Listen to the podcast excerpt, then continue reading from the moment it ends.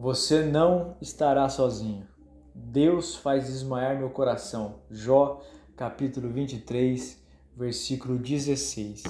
A assombrosa doutrina da soberania de Deus. Isso me fascina. O Deus detentor de todo o poder, governante absoluto da sua criação, o esmagador da consciência dos homens, ele permite que se vá e segura para não partir. Nada foge à sua vontade. Esse Deus chamado pelo autor de Hebreus de Deus vivo, está perturbando Jó a ponto de deixá-lo ao relento da vida.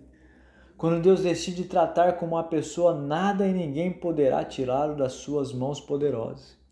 Ele passará pela prensa da aflição, da dúvida, do sofrimento da alma. O tratamento divino é como fogo purificador retirando os entulhos do nosso coração. É a sua poderosa mão fazendo-nos sentir pequenos diante de tanta glória. Não tente fugir desse Deus Santo.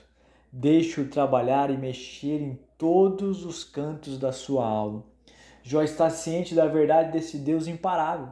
Se, contudo, diz Jó no versículo 13, ele resolveu alguma coisa, quem o pode dissuadir?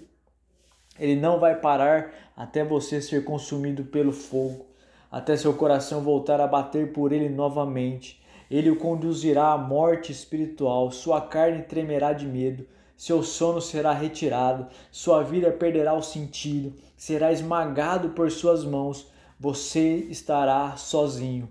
O Deus imparável não o deixará até você se tornar tudo o que ele planejou para ser.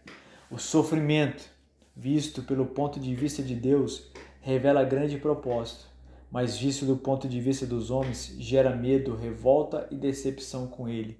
Portanto, creia e não faça mais nada. Descanse.